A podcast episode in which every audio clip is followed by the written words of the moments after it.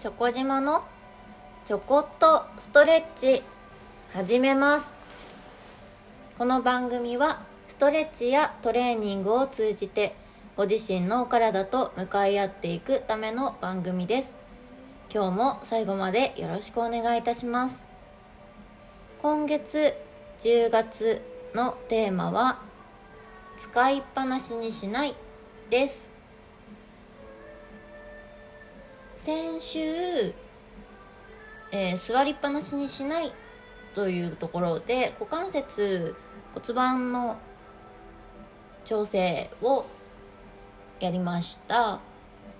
デスクワークで座っているともちろん股関節骨盤周りも使いっぱなしになりがちですがもう一つ一番気になるところがありませんか？そうです。肩首。今日は肩首使いっぱなしにしない。やってみましょう。使いっぱなし使う。だんだん分かってきたかもしれませんが使うっていうのは筋肉が収縮している状態です。使いっぱなしにしないは弛緩緩めることです。パソコンをいじっているとどういう姿勢になってますかね？体勢になってますかね？座って猫背丸まって肩が内側に入っていてさらに頭顔が前に行って首の前側がすごく窮屈緊張している状態になっていませんか？それも使いっぱなしですね。あとはパソコンだけじゃなくてスマホとかタブレットいじっててもそうだと思うんですけど持って見ている状態で肩が上がってしまっている。その肩が内巻きで上がってしまっているので肩の後ろの方背中の方が上に来てしまう感じ。耳に近づいてしまう感じになっていませんか？そうすると首が縮こまってますよね。使いっぱなしにしない。そこをまず力を抜く。伸ばしてみましょう。まずは首。首は本当に天井を見ることで顎を天井に上げる。向けることで前側が伸ばされますがその動き自体がもうすでに痛かったり行かない動かなかったりする方いらっしゃいますよね。なのでえっ、ー、とですね軽く首の前側をちょっと撫でてあげて女性の方は男性でも今いらっしゃいますかね。あの化粧水とかクリームを塗る時にこう首とか触るじゃないですか。ああいう感じで首を緩めてあげられるんですよ。なので結構その美容と健康ってすごい表裏一体というか近いものがあるのかなと改めて思いましたね。で首の前側を少しクリーム塗るみたいに触ってあげたらさせてあげたらちょっと上向きやすくなると思うのでそれでしばらく上向いてそうですね。10秒ぐらい経ったら戻してあげると前側のストレッチになります。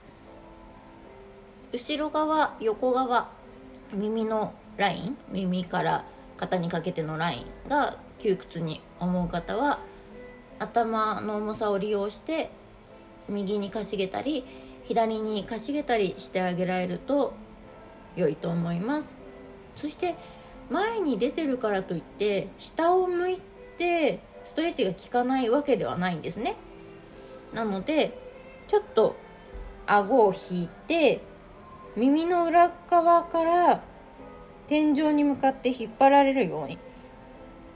両手で頭の真上じゃなくて後ろ側から下にちょっと重さをかけて下に引っ張るように。で顎引いて下に向くと首の後ろ側がストレッチされます。これも伸びますね。頭首から頭を離すようなイメージでストレッチかけてあげられると良いのではないでしょうか。さらに首の下えっ、ー、と鎖骨分かりますかね？鎖骨の前鎖骨の下から横にかけてのこの肩のライン。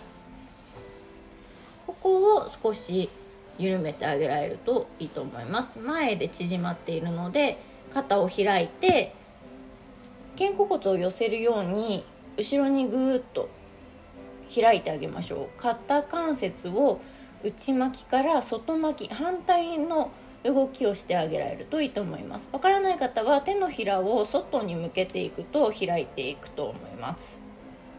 でさらに合わせ技でその状態から腰反らないでくださいね。今は胸から上の話をしております。で開いてその状態で、えー、さっきやったみたいに顎天井に刺すと思って上見てあげられると前側がうんと伸びるのでかなりストレッチが効きますね。で呼吸止めないようにゆっくりそこで吸って吐くのもできるといいですね。上見たまま吸って吐いてができるといいですね。でさらに上見たまま少し顎の角度を左右に振ってあげられると耳から後ろの肩のラインの首肩周りストレッチされます。試してみてください。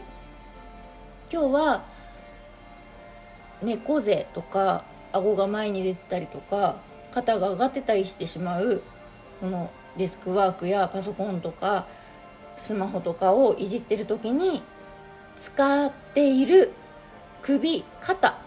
そうその時に首肩に力が入っているということはそこを使っているんだっていうことをまず一つ認識してみましょう。そして使っているところは使いっぱなしにしないなので先ほど話したみたいに動かしながらさすりながら緩めてあげてみてください。今月のテーマは使いっぱなしにしないです。今日は肩周り首を試してみました。また来週次回ね違うところ入れていきたいと思いますのでよろしければお付き合いください。それでは今日はこの辺で失礼いたします。ありがとうございました。